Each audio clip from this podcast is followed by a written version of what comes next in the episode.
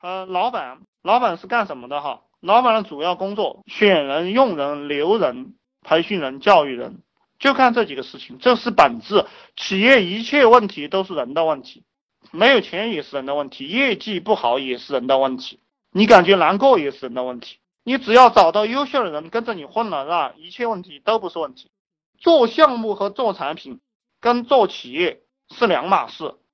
就一个会做项目或者做产品发财的人，他可能并不会做企业，他也也可能并不能当好老板。当老板他是另一个套路，就是我给大家讲这样一个套路，大家尽量上这个正轨哈，不要去做那些无用功。其实这个就叫战略高度。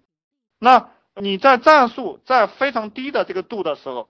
你会想到去做具体的事情，那你会绕进去。你卖一个产品啊，比如说我们在微商圈子里面有很多人在卖面膜，他不停的去刷这个面膜，不停的去做这样一个工作，对不对？他能赚到多少钱？他其实他也赚不了多少钱，他很累，他脑袋里天天都是面膜，他这个人就没啥前途。但是如果你按照我这个思路来，你招一个人去发帖，然后这个人恰好在给你赚钱，对不对？你既做了面膜这个生意，然后你还有收入。然后你自己又不懂面膜，懂吗？我们做老板就是这样一个方向，就是什么事情都从战略思考点去做。老板关心什么？老板首先关心的是自己的修养、自己的素质，你有没有文化？有没有头脑？有没有战略高度？这是你要关心的。有没有亲和力？啊，这个才是你要关心的。其次是关心你的团队。你的团队里的人的素质高不高？然后是关心你的公司。接下来你手上有点钱了，你开始关心你的商业理念对不对？你的商业信仰对不对？什么意思啊？这些词扔到你们脑袋里可能有点大。我靠，什么叫商业信仰？什么叫商业理念？这个就是你们该去补功课的哈。这个我就不给你们展开讲了，展开讲了受不了。比如说商业理念，商业理念是什么？就是你做这件事情到底对用户有没有好处？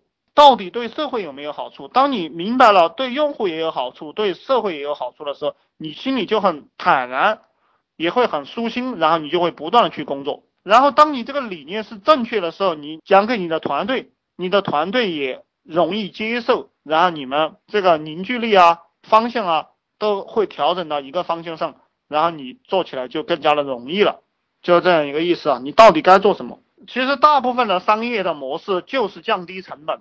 你要赢得竞争啊，不管是从思考的角度上啊，包括公司取名也是这个样子的。你取的名字，嗯，你给别人打个电话啊，你说你叫什么公司，别人一下听不懂，那就说明你这个名字取得不好。一切东西都是为了降低成本，你的工作模式也是为了降低成本。比如说，我为什么让你们去招优秀的人啊，而不是招那种差的人？实际上，你要整合起来看问题。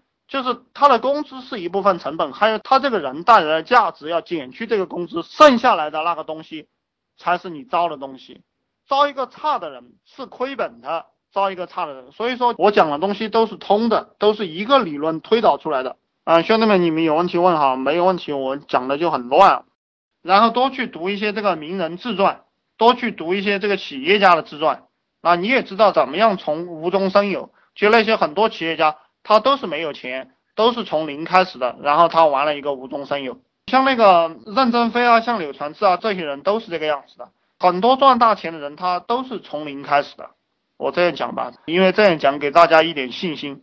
从零开始其实也是蛮容易的，你学一招用一招就从零开始了。你看你现在有一个电脑，对不对？不管你选择一个什么样的切入点，你直接去收别人钱就是了啊。现在这个时代有互联网发财不要太容易啊，就是。我经常讲，这是穷人翻身的最后一根稻草。你在其他行业、传统行业是不可能的。你租个房子，几十万块钱又出去了；租个很差的房子又没有生意，就做传统行业。不管你做什么生意，在中国发财都很容易，因为中国人很多。不管你搞什么，总有人是需要的。所以很多人他赚不到钱，第一步，我觉得讲的不好听一点，就是努力程度还不够。我不知道你们一天啊，包括我们做发帖这样一个工作，你们有做了多少的一个数量，对不对？